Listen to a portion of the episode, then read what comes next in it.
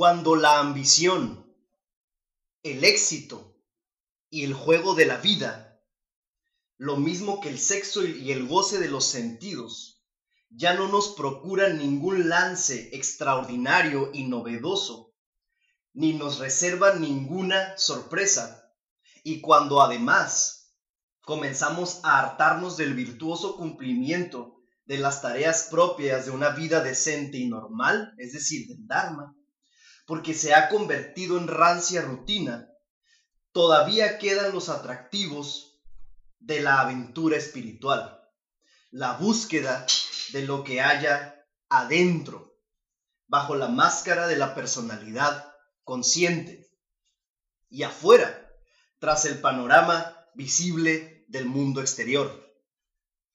¿Cuál es el secreto de este ego, de este yo, con el cual hemos estado en relación tan íntima en todos estos años pasados y que todavía es un extraño, lleno de antojos, vanos caprichos y desconcertantes impulsos de agresión y reincidencia? ¿Qué es lo que ha estado acechando, entre tanto, tras los fenómenos externos que ya no nos intrigan y que producen todas esas sorpresas que ya no nos sorprenden. La posibilidad de descubrir el secreto del funcionamiento del teatro cósmico mismo, cuando sus efectos han llegado a convertirse en un fastidio intolerable, queda en pie como la última fascinación, desafío y aventura del espíritu humano. Muy buenas tardes, bienvenidos, bienvenidas todos ustedes. Estamos, estoy transmitiendo simultáneamente por Instagram, Día Mundial del Yoga Tijuana, y por Facebook. Muy bienvenidos todos ustedes. Entonces, el día de hoy eh, les acabo de leer eh, un fragmento del libro Filosofías de la India de Henrik Zimmer, que es quizás el, el mejor libro de historia de la filosofía de la India. Quiero compartirles entonces una breve introducción a la filosofía del yoga inspirándonos sobre todo en el extraordinario libro Yoga Sutra de Patanjali. Este libro que yo considero de la máxima importancia filosófica histórica, este libro que, en, el cual podemos encontrar realmente todo el conocimiento de lo que es esencialmente, esencialmente el yoga. Eh, cuando decimos filosofía del yoga, hay que tener en cuenta también que en la India eh, lo que llamamos filosofía o lo que traducimos como filosofía, se usa una palabra que es darchana. Darchana es una palabra bella, significa visión, significa punto de vista, significa también perspectiva. Entonces, en la India hay por lo menos seis darshanas que se consideran como ortodoxos o asticas, dos de los cuales eh, son el Samkhya y el Yoga. Aquí no hay que perder de vista el hecho de que en la India se habla de sistemas gemelos, de darshanas que son gemelos. Esto es decir que el yoga es inseparable del Samkhya. El yoga es inseparable del Samkhya. ¿Qué es, qué es el Samkhya? Explicado muy brevemente, es la ciencia de la enumeración, número uno. Número dos, eh, la palabra Samkhya proviene de una raíz que puede significar eh, discriminación, eh, disección, distinción e incluso análisis en el sentido, pues, análisis en el sentido de disección precisamente. ¿Por qué estas dos, estas dos filosofías o estas, más bien estas dos ciencias se consideran sistemas gemelos? Porque efectivamente el Samkhya trata de la disección o del análisis de los elementos que constituyen la realidad y el, yoga es una ciencia que trata de cómo esos elementos que constituyen la realidad actúan cuando están en, en, estado de atadura o de esclavitud y cómo es la liberación posible. Aquí entro ya de plano eh, al, al, tema, pues, porque como yo les digo, son inseparables el Samkhya y el yoga. Por lo tanto, eh, tenemos que tener algunas bases de lo que es el Samkhya. Y lo voy a explicar eh, de una manera súper sintetizada. Una de las tesis básicas del Samkhya es que la, es que el cosmos, para empezar, es completamente material. Es completamente material. A este cosmos material en Samkhya se le llama Prakriti, que puede ser traducida o como sustancia o como materia primordial. Son dos traducciones posibles. También eh, se afirma ¿no? que junto con esto, que todo, el, que todo el universo es material e incluso nuestra mente, aquello que consideramos nuestros pensamientos, eh, eh, nuestras emociones, la imaginación, la fantasía, es, es, producto, es producto de interacciones materiales. Sin embargo, el Samkhya también afirma que hay un principio o hay algo que no está inmiscuido en el, en el juego, en, la, en, la, en, las turbaciones materiales. ¿Qué es esto que no está inmiscuido en las, las turbaciones materiales? Ellos le llaman el purucha, purucha. Eh, por supuesto aquí podemos emplear varios, varios nombres, ¿no? Es purucha, podemos, podemos también jugar con el concepto atman, con T, atman, que es un concepto típicamente proveniente de las Upanishads. Entonces, eh, el Samkhya es un sistema raro porque es un sistema materialista, pero es un materialismo metafísico. Es un materialismo metafísico precisamente porque afirma, insisto, que todo es material. Todo, todo a, lo que tenemos acceso de ordinario, insisto, incluido nuestro pensamiento, nuestro razonamiento, nuestros estados de, de arrobo estético, las emociones y demás, son producto de, la, de la materia, de la prakriti. Pero hay algo, hay algo que no pertenece a la materia y que es pura luminosidad, eh, que es pura conciencia. A mí me gusta traducir el concepto purucha como conciencia. Hay quienes lo traducen como espíritu. A mí no me gusta esta palabra por, las, por, la, por la carga, por la carga que tiene este concepto. A mí me gusta traducirlo como conciencia, porque ciertamente en el Samkhya, eh, lo único que hace el Purucha, eso, eso otro, eso otro diferente o diverso a, los flujos matéricos o materiales, lo que hace es solamente ser un testigo. Eh, el, Purucha es principalmente una, una conciencia que atestigua, que ve, eh, no se inmiscuye para nada en el juego de la prakriti, en, el juego de la materia primordial. Entonces, el Samkhya estudia cuáles son, cuáles son estos, estos, estos flujos, estas combinaciones, estas medidas de la materia en sus interacciones.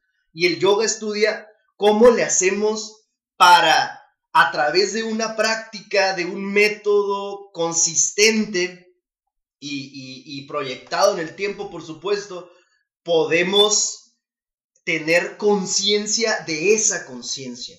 ¿Cómo podemos llegar a tener vislumbres de esa conciencia que está desprendida, que está desapegada de, la, de las fluctuaciones de la materia.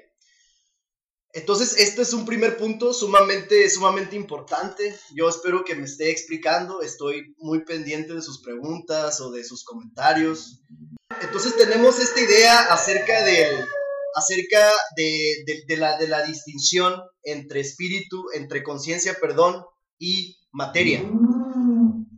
¿Cuáles son las características del estado? ¿Cuáles son las características del estado matérico? Y ojo aquí porque este es el fundamento, lo que voy a explicar a continuación es el fundamento de, por ejemplo, lo que conocemos como Ayurveda. La materia está compuesta de tres hilos, según el Samkhya, está compuesta de tres hilos o tres hebras o tres sustancias distintas. ¿Cuáles son estas tres sustancias? rayas, sattvas y tamas. Rayas, sattva y tamas. Voy a empezar con sattva. ¿Qué es sattva sino el aspecto de la materia que es más luminoso, versátil, ligero? Luego tenemos rayas, que es el aspecto, el aspecto apasionado, el aspecto dinámico, de movimiento de la materia. Luego tenemos el tamas, que es el aspecto oscuro, inconsciente, el, aspecto incluso, incluso, incluso violento.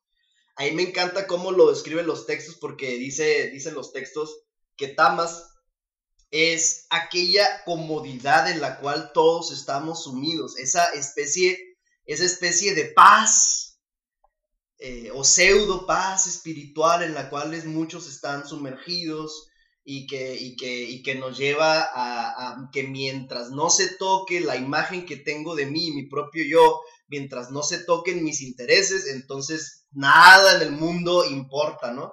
Eso es, eso es parte de la inconsciencia propia de Tamas. Ahora, estos tres, estas tres hebras o estas tres cuerdas materiales, hay que, podemos proyectarlas en todas las cosas. Por ejemplo, ustedes pueden distinguir en, una comida, ustedes pueden distinguir si es más tamásica, más sádvica o más rayásica. Por ejemplo, yo en este momento me estoy tomando un deliciosísimo café. Esa, ese, este cafecito, ciertamente podemos pensar de inicio que es más rayásico, porque obviamente me va a acelerar, ¿no? Me va, me, me, me va a dar para arriba, pues. Sin embargo, también tiene mucho de tamásico, porque ciertamente me va a dar un pico, un pico de acelere, pero a lo mejor en 40 minutos o una hora a lo mejor también me da para abajo, ¿no?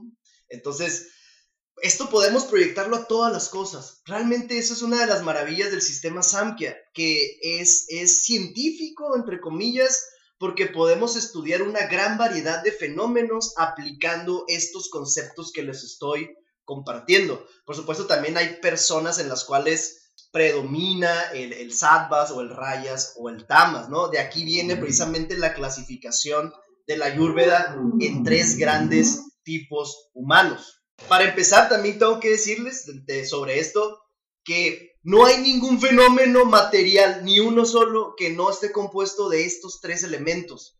No existe en el mundo, en este mundo material en el cual vivimos y que es el mundo humano, no existe tal cosa como alguien que sea puro sattvas o algo que sea puro sattvas. Ni el más santo de los santos que está metido en una cueva de los Himalayas o metido en un ashram meditando vestido de blanco, no es completamente sádvico. También hay elementos tamásicos en él por el solo hecho de tener un cuerpo físico. Entonces, todo fenómeno se compone necesariamente de estos tres aspectos. ¿Cuál es, la, ¿Cuál es una de las características esenciales de estos tres hilos o de estos tres gunas? Aquí ya metí la palabra, ¿no? De estos tres gunas o sustancias de las cuales se compone la prakriti, que siempre están en movimiento, siempre están en movimiento. No hay quien los pare. La característica esencial de la materia es que siempre es un flujo, es un devenir, es un movimiento, pero más que un movimiento es una transformación, es una transformación. Y aquí voy a pasar, por adelantarme, voy a pasar al aspecto más psicológico, si ustedes le quieren decir así. Nuestra mente, esto que, que, que identificamos nosotros como mente, a lo cual en la India le llaman manas, y que es unas, que solamente es un aspecto de la, es un aspecto de la mente, pues, pero que acá en Occidente nosotros alcanzamos a reconocer eso como la mente esto es también, está compuesto también de, de materia. Y lo único que hace Manas es adoptar la forma de los objetos que percibe. Esto es fundamental en el Samkhya, porque lo que hace Manas es, es como, un, como un calidoscopio. Por eso a Manas se le considera un sexto sentido. Se, le considera, se considera que nuestra mente es un sexto sentido. ¿Por qué? Porque lo que la habita de lo cual está compuesta es solamente un reflejo o un residuo de lo que viene del mundo exterior. Entonces, Manas siempre está en movimiento, siempre está en un flujo continuo. Atrás de Manas, detrás de Manas, eh, en el Samkhya se reconoce que hay una facultad que es Chita, Chita, S-I-T-T-A, Chita. Chita es un tanto difícil de traducir. Hay quienes lo traducen como mente. A mí me gusta traducirlo como, como conciencia, como la capacidad de darse cuenta también. Ahí podemos discutir, ¿no? Porque e, e, esto es importante porque Patanjali a la hora de definir lo que es el yoga utiliza la palabra chita. Cuando dice yogash chita briti niroda. Yoga es el cese intencional de los estados parásitos o espontáneos de la mente. Entonces, Patanjali aquí está haciendo alusión al hecho, como les decía, de que, de que nuestra mente de ordinario está en un continuo flujo, con continuos altibajos, adoptando la forma de los objetos exteriores, continuamente identificada con los objetos exteriores. Y si ustedes piensan un poquito, se van a dar cuenta de que no podemos imaginar nada que no haya pasado por los sentidos. Esto es una, es una de, las, de, las, de las tesis básicas del empirismo inglés, ¿no? John Locke. Eh, no hay nada en la, en la mente que no haya pasado previamente por los sentidos. Esto es cierto desde un punto de vista, desde, desde cierto punto de vista esto es cierto. El hecho de que no hay nada en nuestra mente que no haya pasado por los sentidos. Sin embargo, el Samkhya va más allá. El Samkhya también habla de una facultad más profunda que es Buddhi, Buddhi, que es la misma capacidad de entendimiento y de, de iluminación, de comprensión.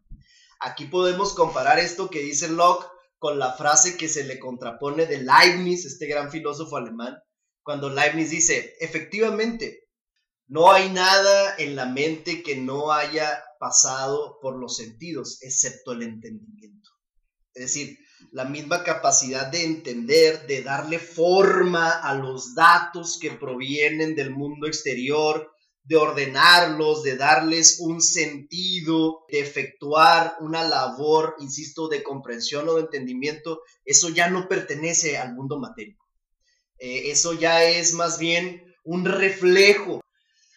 Esto es, esto es que eh, la Buddhi, y ustedes vean cómo la palabra Buddhi, pues obviamente inmediato, de inmediato resuena con la palabra Buda, que significa claridad, significa lucidez, significa iluminado, etc. Esta facultad de la cual habla el Samkhya eh, tiene, tiene, esta capacidad de, clarificación y de comprensión lúcida, de, conciencia, de darse cuenta, etcétera, porque es, es iluminada o es atravesada por esa gran, gran conciencia que es el Purucha, que está detrás de todo. Está detrás de todo. Lo voy a explicar con una imagen, lo voy a explicar con una metáfora para que ustedes puedan, puedan aprenderlo adecuadamente. Imagínense ustedes un pozo, un pozo tiene agua.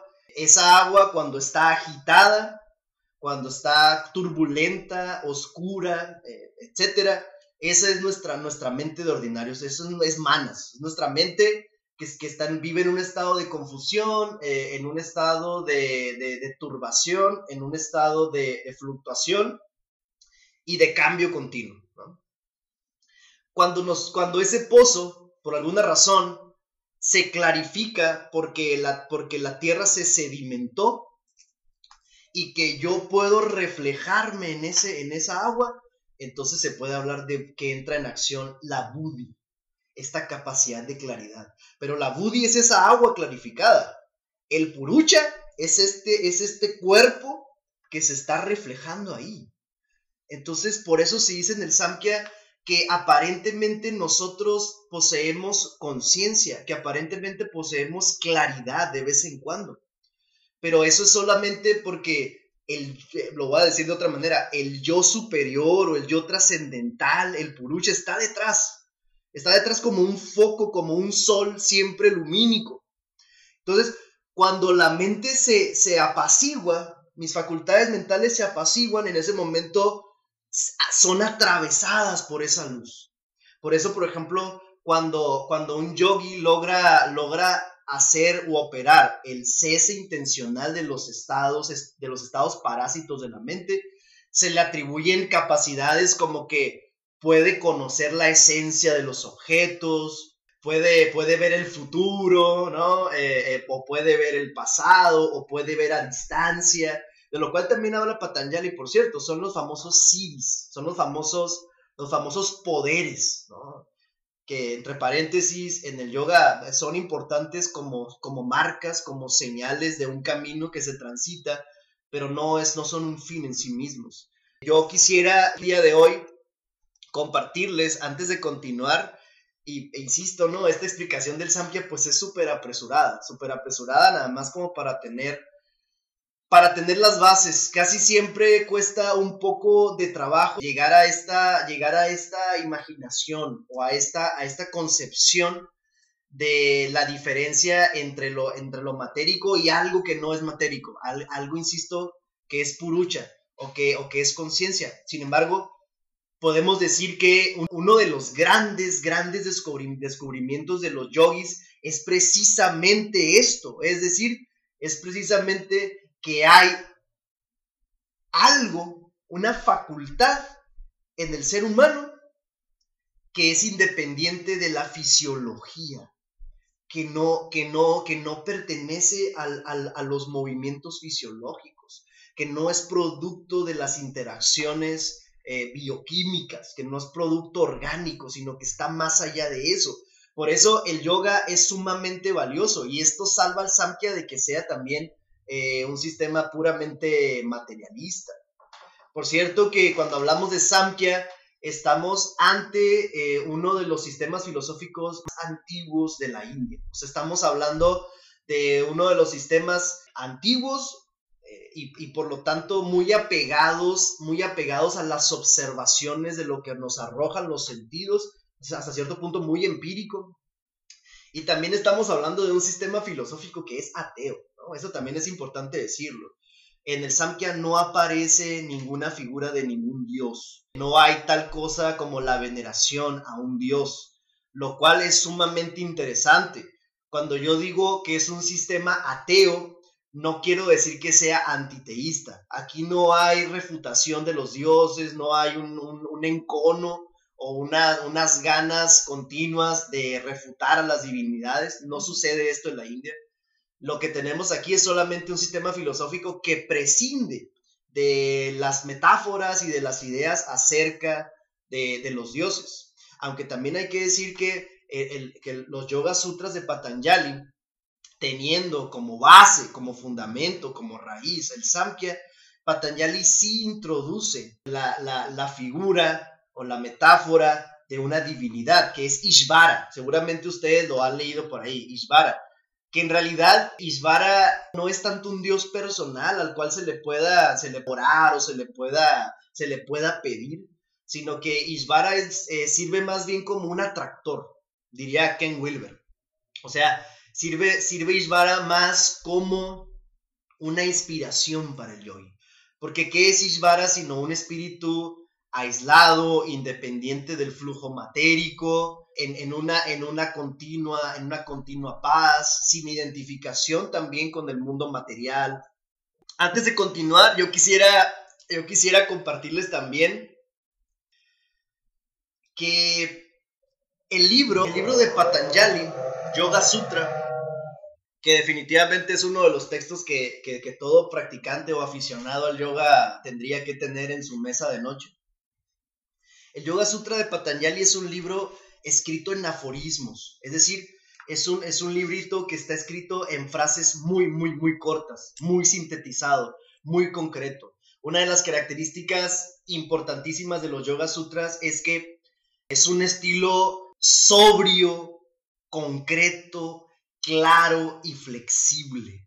La verdad es que es uno de los libros más importantes de la filosofía mundial. Yo me atrevería a decirlo así, ¿no? Sin, ningún, tipo de, pesadez. Es, es uno de los libros más importantes de la filosofía a, eh, a, nivel mundial y tiene esta característica. Patanjali verdaderamente, si es que existió tal personaje como Patanjali, fue un personaje de lo más extraordinario y de lo más inteligente lo que hace Patanjali en su libro es describir de manera objetiva y científica cuáles son los pasos que llevan al trance yógico.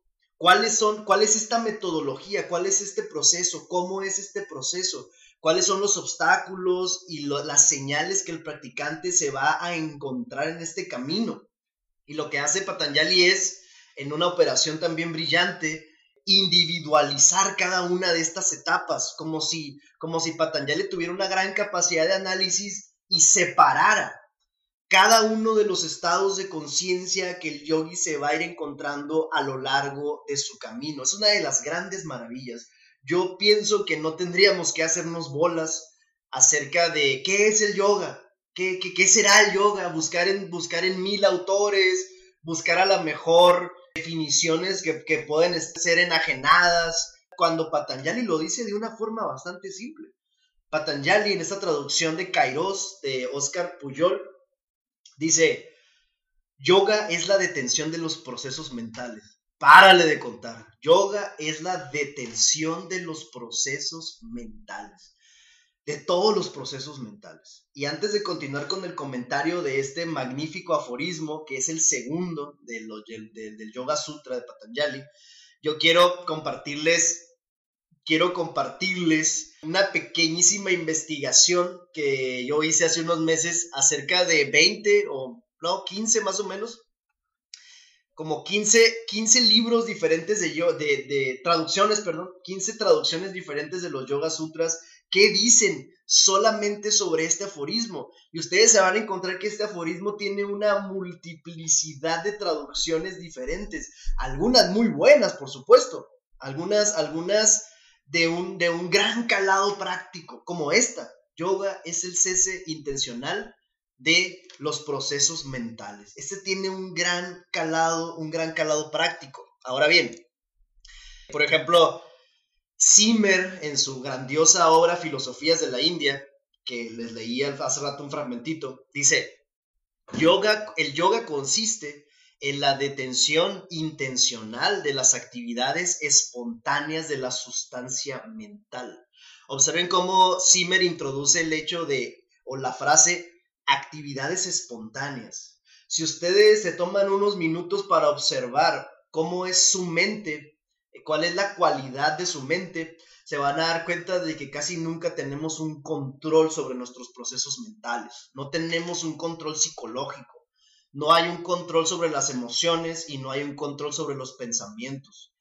Podemos darnos cuenta cómo a lo largo del día tenemos un torrente de diálogo, de monólogo interior que todo el tiempo nos está atravesando, tanto en términos discursivos como en términos de fantasías, asociaciones, imaginaciones, recuerdos, proyecciones, proyecciones al futuro, falsos conceptos, prejuicios, lo que sea.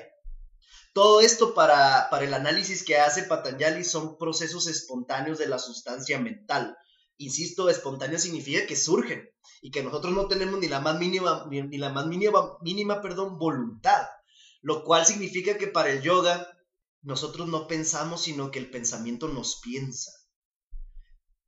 Esto es que hay, insisto, como un torrente que nos atraviesa, pero que nosotros no tenemos la mínima voluntad.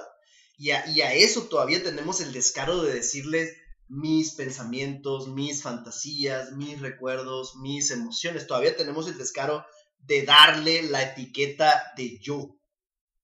Precisamente en el yoga esto es la ignorancia. La ignorancia fundamental es esto, avidya.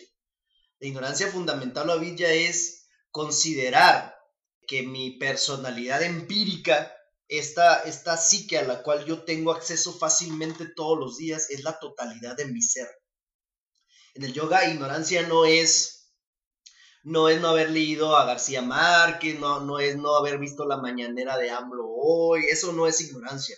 Ignorancia en el yoga es confundir la personalidad empírica con la totalidad del ser. Es como si nosotros estuviéramos identificados con una isla neuronal y consideramos que eso soy yo. Yo soy esto, esto y esto y esto. Y si ustedes observan más de cerca, lo que creemos ser es solamente un discurso solamente una historia que nos estamos contando todos los santos días. Por eso es fundamental atrevernos a parar, atrevernos a detener esos procesos espontáneos. ¿Qué sucede cuando no hay, cuando no existe el cese, el cese de esos, de esa actividad espontánea de la mente? Pues lo que pasa es que no hay entrada para el aprendizaje, no hay entrada para la novedad. Y si nosotros pretendemos pensar, investigar o estudiar o ir en pos de eso que se llama iluminación o despertar, necesariamente tenemos que pensar que es la entera novedad, o sea, lo que es completamente diferente, diverso a nuestra, nuestro modo habitual de percibir la realidad. No podemos pretender que vamos en pos de un despertar si seguimos todavía casados con las descripciones que estamos haciendo todos los días, tanto de los objetos, de las otras personas o de nosotros mismos. Es fundamental, insisto, detener, parar, parar estas actividades espontáneas de la sustancia mental. Obviamente Patanjali ofrece toda una metodología. Yo no, no, no pretendo con esto decirles que sea la única metodología o, que sea la mejor, aunque quizás sí lo sea, eh, quizás. Pero Patanjali es perfectamente, perfectamente claro en esta metodología que, nos, que nos presenta en su libro. Aparte de los primeros dos eslabones de la Ashtanga o del proceso de ocho pasos, que son la moral y, las limpiezas, que no voy a abordar el día de hoy, ¿no? Ustedes lo pueden estudiar en, en cualquier libro de introducción al yoga. A partir del tercer eslabón, que si no mal recuerdo es, bueno, van juntos tanto pranayama como asana. Pranayama, pranayama y asana. Es muy interesante para nosotros notar que Patanjali no le da una gran importancia al asana, no le da una gran importancia a la, a la postura, a la, a la postura física. De hecho, Patanjali solamente le dedica, solamente le dedica un aforismo al tema de asanas. Y lo que dice Patanjali es, asana, dos puntos, confortable y estable. Punto. Asana, dos puntos, confortable y estable. Lo cual significa también que, que asana ha de llegar a ser las posturas del yoga que ustedes pueden ver en cualquier estudio o gimnasio de yoga, han de llegar a ser posturas, posturas estables y agradables. Aquí hay que recordar que para, el yoga más, más antiguo, las asanas son arquetípicas, son icónicas y también son una forma de, de detención, son una manera de detención, son una manera de parar los flujos mecánicos a nivel neuromúsculo esquelético, son una forma de detener la mecanicidad a nivel corporal. ¿Cuál es la principal característica del ser humano profano? Pues que, que, que nos movemos, nos movemos, nos movemos de una manera mecánica. Tampoco tenemos un control sobre, nuestra, sobre nuestros aspectos eh, neuromusculoesqueléticos. No tenemos un control. Realmente tendríamos que tener un entrenamiento largo, por ejemplo, en yoga o en cualquier, en cualquier otra disciplina afín para pretender que tenemos en serio una, un control sobre nuestras contracciones musculares, sobre nuestras posturas, que, que, que, ya no tenemos movimientos mecánicos e impulsivos, inconscientes, etc. Entonces lo que quiere, lo que quiere Asana, dicho de una manera muy resumida también, es precisamente llegar a una especie de, llegar a una detención, llegar a una detención de todas estas actividades también parásitas, pero ahora a nivel, a nivel físico. Por ejemplo, cito, ¿no? Un comentario de uno, de, los, de uno de, los, de los filósofos del yoga que dice, la postura perfecta, la postura, perdón, se vuelve perfecta cuando desaparece el esfuerzo al realizarla. De manera que no haya más movimientos en el cuerpo. Igualmente, su perfección se cumple cuando la mente se transforma en infinito, es decir, cuando hace de la idea del infinito su propio contenido. Hermoso, ¿no?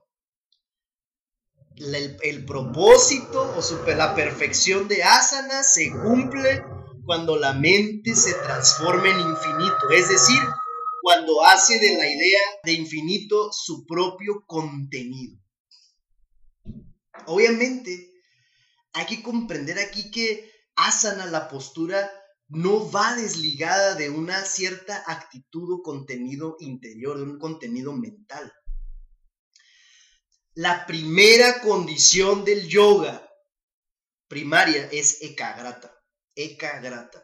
Ekagrata significa la fijación de la atención en un solo punto. Por ejemplo, podemos, podemos prender hoy en la noche una veladora y, ponerla delante de nosotros y quedarnos cinco minutos solamente viendo la veladora.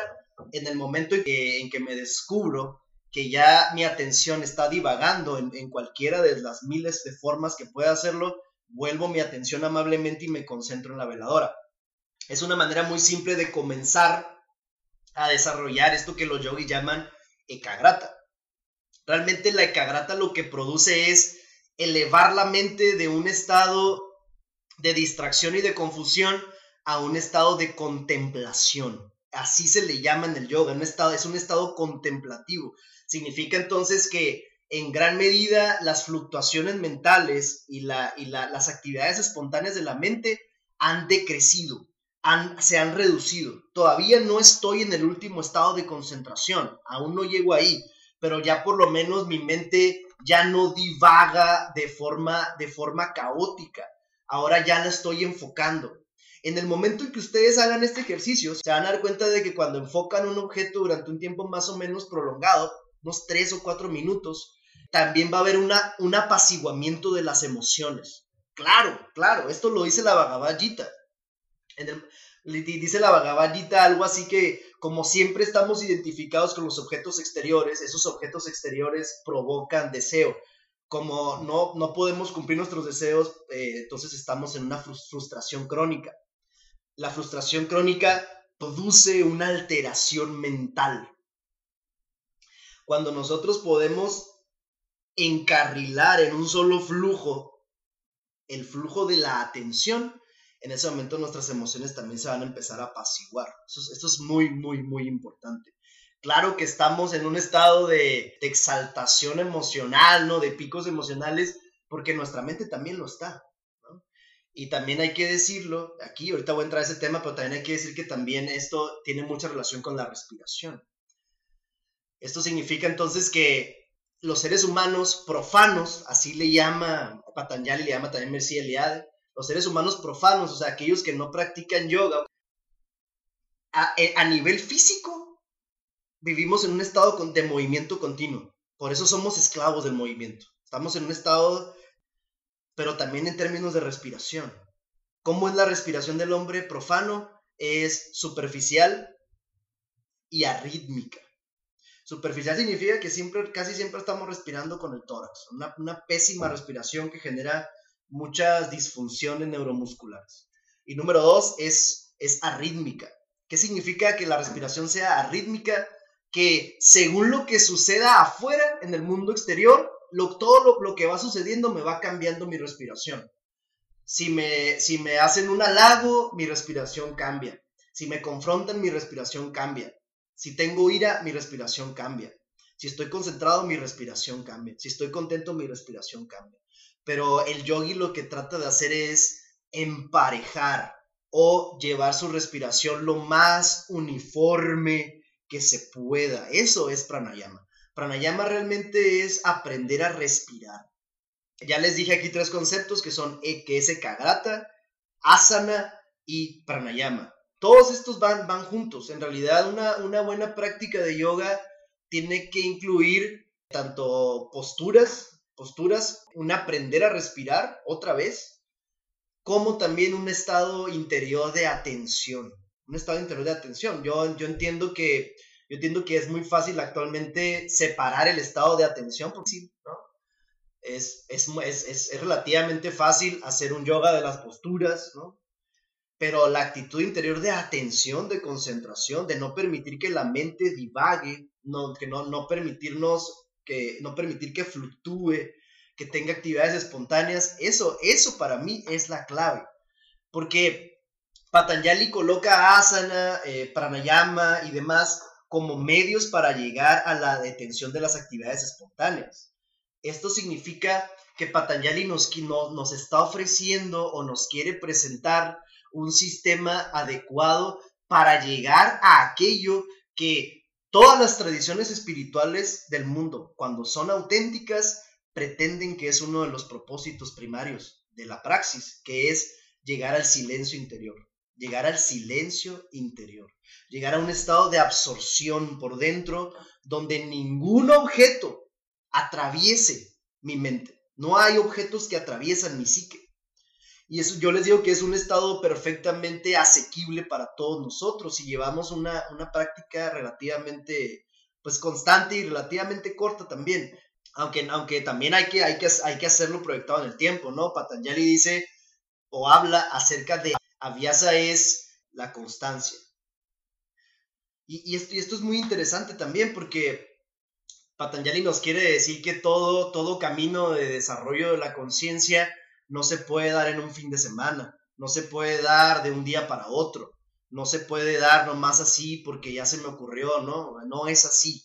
Necesitamos una proyección en el tiempo y tampoco se puede dar por milagritis, o sea, por andar, por andar creyendo en fantasías. Necesitamos una práctica bien concreta y bien científica que nos lleve a ese estado de detención de los estados parásitos de la mente. Y Patanjali es excelente para todo esto.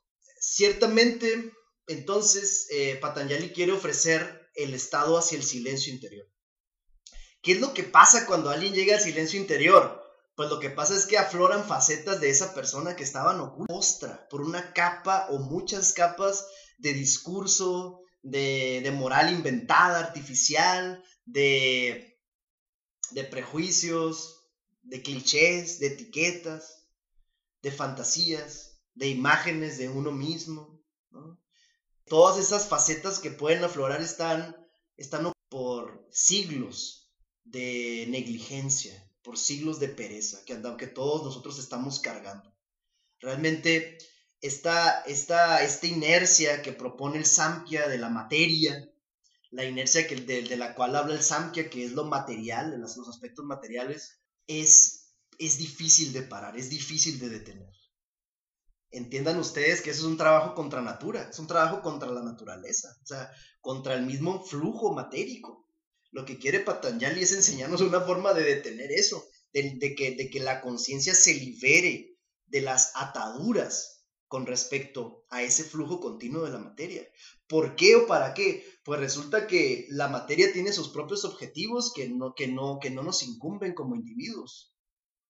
En la India el estado de liberación es sumamente o, fue sumamente apreciado, este estado de, de, de desatado o de desligado, porque ellos entendían que esta liberación es a nivel cósmico. El ser humano puede llegar a un estado de libertad que nosotros en este momento a lo mejor ni siquiera imaginamos. podemos llegar como seres humanos a un estado de libertad que ni siquiera, que ni siquiera en este momento podemos a lo mejor concebir. En la India se dice, por ejemplo, que los yogis que logran este estado, este estado de liberación, se, se, dice que son superiores a las divinidades, están por arriba de ellas, porque también han logrado liberarse del encanto en el, en, el cual están, está, están sumergidas las divinidades. Las divinidades en el, en el yoga también son perecederas, aunque para nosotros eternas, pero son perecederas. También son matéricas, por cierto, ¿no? Entonces, el camino que describe, que describe Patanjali, pero, por ejemplo, es interesante leer lo que dice en el, en el capítulo 2, aforismo 49, dice, Patanjali. El pranayama es la detención de los movimientos inspiratorios y expiratorios y se obtiene después de haber logrado el asana o asana.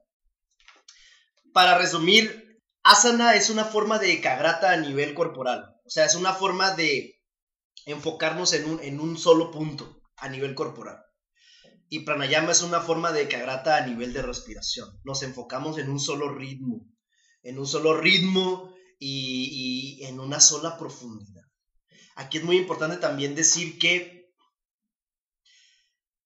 en el yoga hay una afirmación que a nosotros nos puede ya parecer muy común, pero es que todos los estados de conciencia o todos los estados de la mente tienen una, una correspondencia con una respiración. Es decir, si yo estoy en mi casa muy tranquilo, viendo la televisión, no me preocupa nada, voy a tener una cierta respiración. Si yo estoy iracundo en la calle peleando, voy a tener otro tipo de respiración.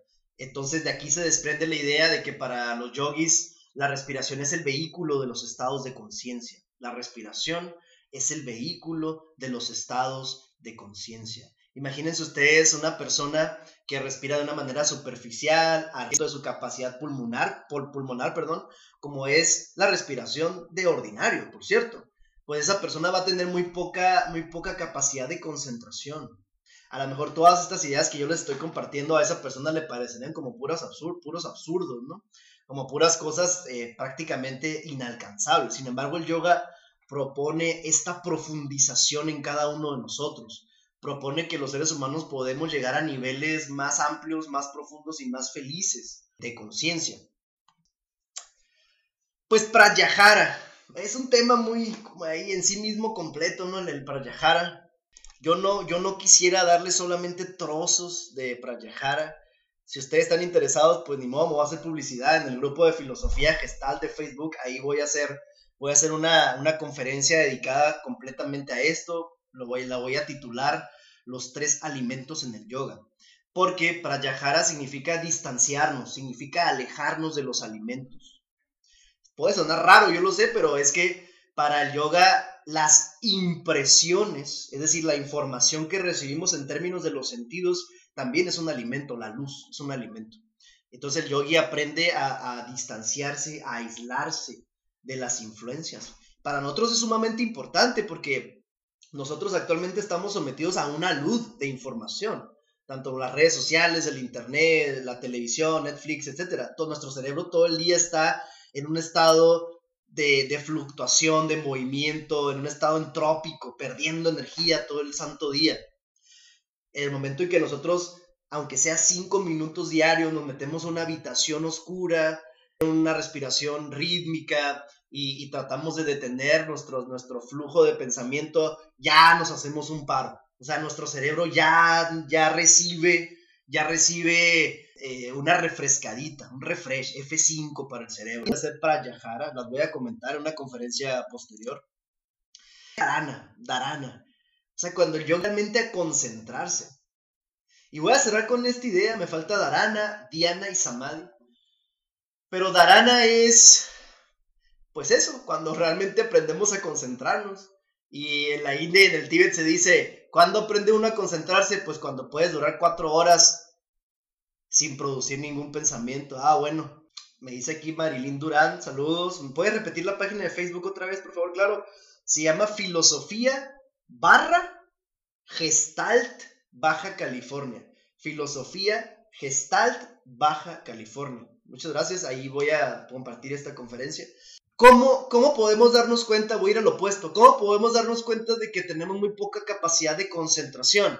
Tome usted un reloj de esos de manecillas, póngalo enfrente de usted y entonces, siguiendo el segundero, cada vez que se mueve el segundero, diga, yo aquí, yo aquí, yo aquí.